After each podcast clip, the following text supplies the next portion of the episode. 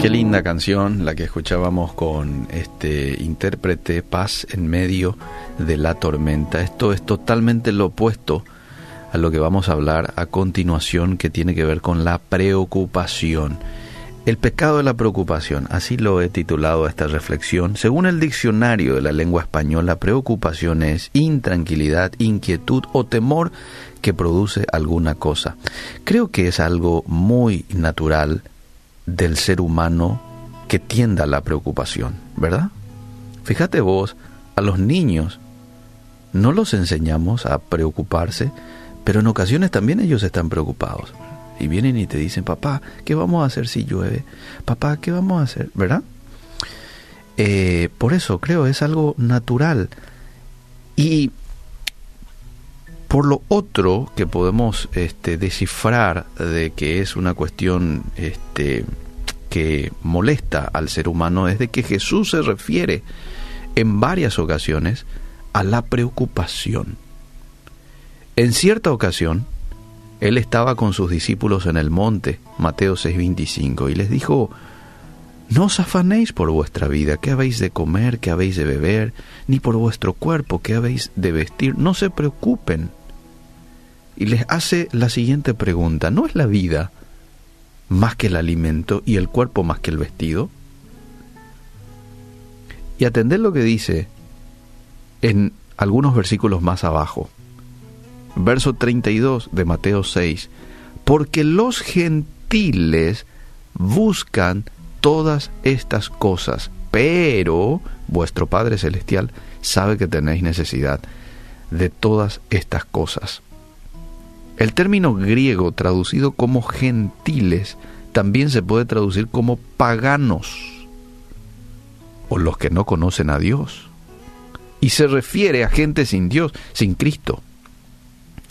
Los gentiles son consumidos buscando satisfacción material porque no conocen la provisión de Dios y no pueden reclamar su promesa de provisión. En lugar de buscar a Dios, ansiosamente, están intentando satisfacer sus necesidades por su cuenta. Pero para un cristiano, estar preocupado por cuestiones que hacen a posesión material o preocupado por las cosas básicas de la vida es un grave pecado y no caracteriza su fe cristiana. El preocuparse por el futuro, vamos a hablar ya, claro y concreto. Es un pecado en contra de Dios. Y si vamos a ir por el versículo 32 que acabo de leer, al yo preocuparme, estoy actuando como un incrédulo. Alguien dijo una vez, no podés cambiar el pasado, pero sí podés arruinar un perfecto presente al preocuparte por el futuro. Hmm. Eso es lo que hace la preocupación. Te arruina el presente. Pero aún más importante para el creyente es reconocer que la preocupación es un pecado. Así lo tenemos que ver. La preocupación es algo que desagrada a Dios. ¿Por qué? Porque la preocupación significa que no estás confiando en Dios. Quizás alguien diga, bueno, pero está bien, pero de todos modos es un pecado muy pequeño. No, no es así. El ser humano se comunica de diferentes maneras. No solo con palabras nos comunicamos, a veces comunicamos algo con, con nuestras acciones. Mi vestimenta, de hecho, comunica algo. Mi llegada tardía a un lugar comunica algo. Cuando vos te preocupas, le estás diciendo a Dios, indirectamente, no creo que pueda confiar en vos. Mira lo que estamos comunicando. No creo que todo lo tengas bajo tu control. Y aunque lo tengas, no quiero estar dependiendo todo el tiempo de vos. Yo quiero tener las cosas bajo mi control. Y justamente por eso es que muchas veces nos estresamos, porque queremos tener las cosas bajo nuestro control y hay cosas que yo no la voy a tener bajo mi control. Somos limitados. Y es precisamente cuando me preocupo, cuando no tengo las cosas bajo mi control. La preocupación es un golpe a la integridad de Dios y a su amor por vos. La preocupación significa que estás dudando de la Biblia. Y quizás alguien diga, no, pero yo creo en la veracidad de las escrituras.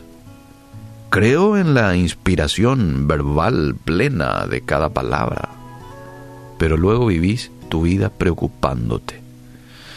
Y te voy a demostrar que estás dudando de la Biblia cuando te preocupas. ¿Sabes por qué? Porque la Biblia dice de que no debes preocuparte. Si Dios cumplirá lo que Él dice en ella. La preocupación significa que te estás dejando llevar por la circunstancia, que no estás confiando plenamente en lo que dice Dios. Y Dios dice en varios pasajes de la Biblia, confiad, confíen en mí. Confíen en mí. Deja que las verdades de la palabra de Dios, no tus circunstancias, controlen tus pensamientos el día de hoy. Al preocuparnos, hacemos que las circunstancias y los problemas de la vida sean un problema mayor que nuestra salvación. Si crees que Dios puede salvarte del infierno eterno, entonces que no te cueste creer que te puede ayudar en cualquier circunstancia que puedas pasar en este mundo como Él lo ha prometido. Termino con esto. Si te preocupas, no estás confiando en tu Padre Celestial. Y si no estás confiando en Él, quizás es porque no lo has conocido lo suficiente. Claro, porque uno de pronto no confía en alguien que no lo conoce. Yo confío en alguien que conozco. ¿no?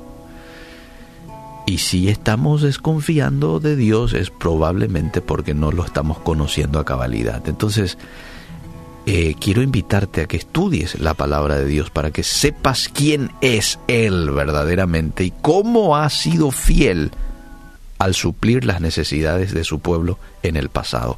Eso te va a ayudar a tener confianza para el futuro. Permití que su palabra habite en vos tan abundantemente de manera a no ser vulnerable a la tentación de Satanás llamada preocupación.